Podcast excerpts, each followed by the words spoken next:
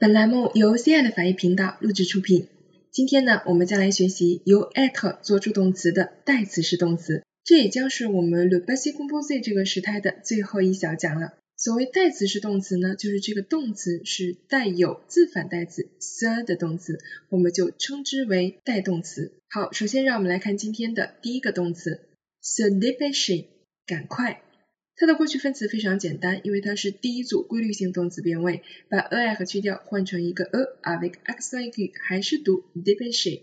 我们一起来变位：Je me suis dépêché，tu t'es dépêché，il s'est dépêché，elle s'est dépêchée，nous nous sommes dépêchés，vous vous êtes dépêchés，ils se sont dépêchés，elles se sont dépêchées。你会发现啊，在代词是动词变位的时候，se 永远要和主语保持一致，会变成 me de se nu vu se。无论它在句子当中是出于使用动词原形的情况下，还是需要变位的情况下，se 永远都要和主语保持一致。那么我们之前讲啊，凡是代词是动词在 le passé composé 的时候，助动词一定是 at。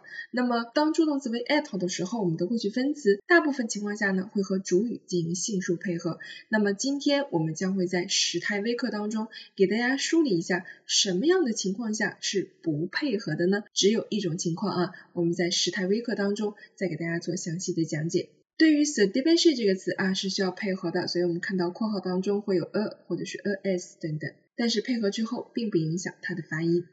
我们一起来看这个动词的用法，最常用的就是 se dépêcher de faire quelque chose，赶快做某事儿。我们一起来看一句，Je me suis dépêché d'aller à l'école，Je me suis dépêché d'aller à l'école，我赶紧去学校了。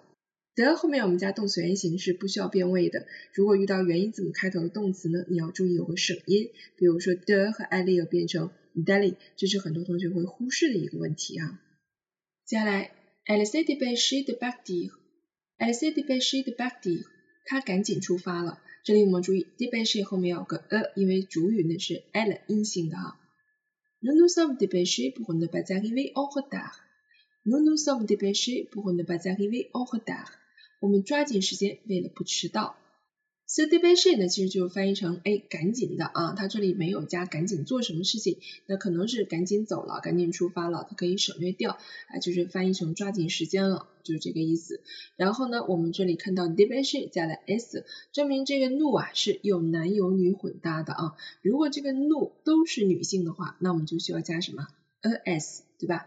好了，pour 后面我们需要加动词原形，那它动词原形是 arriver。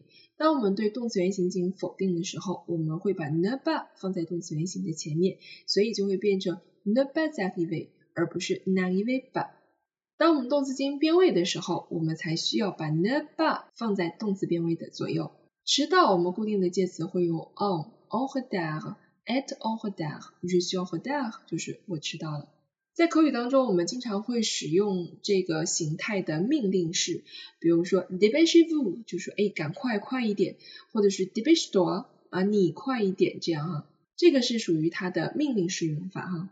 命令式应该怎么去做变位，有哪些注意事项，我们后面的课程会给大家介绍的。接下来，让我们来看第二个动词，sebat，互殴啊，就是互相打架。这个动词给大家举的是一个相互意义的，那我们今天的时态微课呢，也会给大家介绍一下这种代词式动词它会有几种含义。相互意义其实非常好理解啊，它就是说一个人是没有办法完成的，我们需要两个人以上才可以完成这个动作，这个就是相互去做一件事情。那既然是相互了，它的主语就只能是复数，单数是肯定不行的啊。我们先来看变位。首先呢，我们需要知道 bat 的过去分词是什么哈？要把 a 和 a 去掉，变成字母 u，所以它的过去分词是 battu。我们一起来变位：Nous nous sommes battus，vous vous êtes battus，ils se sont battus，elles se sont battues。那么这个 battu 呢，就要根据你的主语是否是阴性来判断要不要加这个 a 啊，加 s 肯定是一定的了，因为它是复数的主语，对吧？这里面呢，我觉得应该再强调一下泛指代词 on，它在代词式动词表示相互意义的时候的应用，其实也是可以出现的。我们知道 on 啊，它可以代替任何一个人称，可以代替复数的，也可以代替单数的。它最常带的呢就是 no 这个人称，所以它其实是可以出现在这种相互意义的代词式动词当中。只不过我们觉得非常奇怪的是。On 我们要求变位是第三人称单数变位啊，单三变位。可是如果它带复数的话，在 basic composite 的时候，我们的这个 participe b a s i 究竟要不要配合呢？这里跟大家说一下，是需要配合的。但是我们的动词变位要用单数变位。如果这个 on 啊，它表示的是多个人的话，那么我们的过去分词是要进行配合的。好了，我们再回到 subat 这个动词，一起来看一句。Les troupes se sont battues pendant trois jours. Les troupes se sont battues pendant trois jours. 部队交战了三天。那我们说打仗嘛，肯定一个人是打不起来的，就是我们常说的一个巴掌拍不响啊，那一定是要用复数形式啊。Vous êtes battus pour si peu? Vous êtes battus pour si peu? 你们就为这点事情吵起来了吗？ 你在这里呢，就是翻译成也可能是打架或者是吵架这种啊，那也是要用复数形式，要加 s。上面的这个 les troupes 它是阴性词，所以我们后面加了 a s。好了，那么到今天为止呢，我们关于 le passé composé 这个时态的变位微课呢，就全部都结束了。在这个时态当中，其实我们重点要掌握的知识点就是哪些动词是由 at 做主动词的，然后过去分词应该怎么变，主要体现在第三组不规则动词上。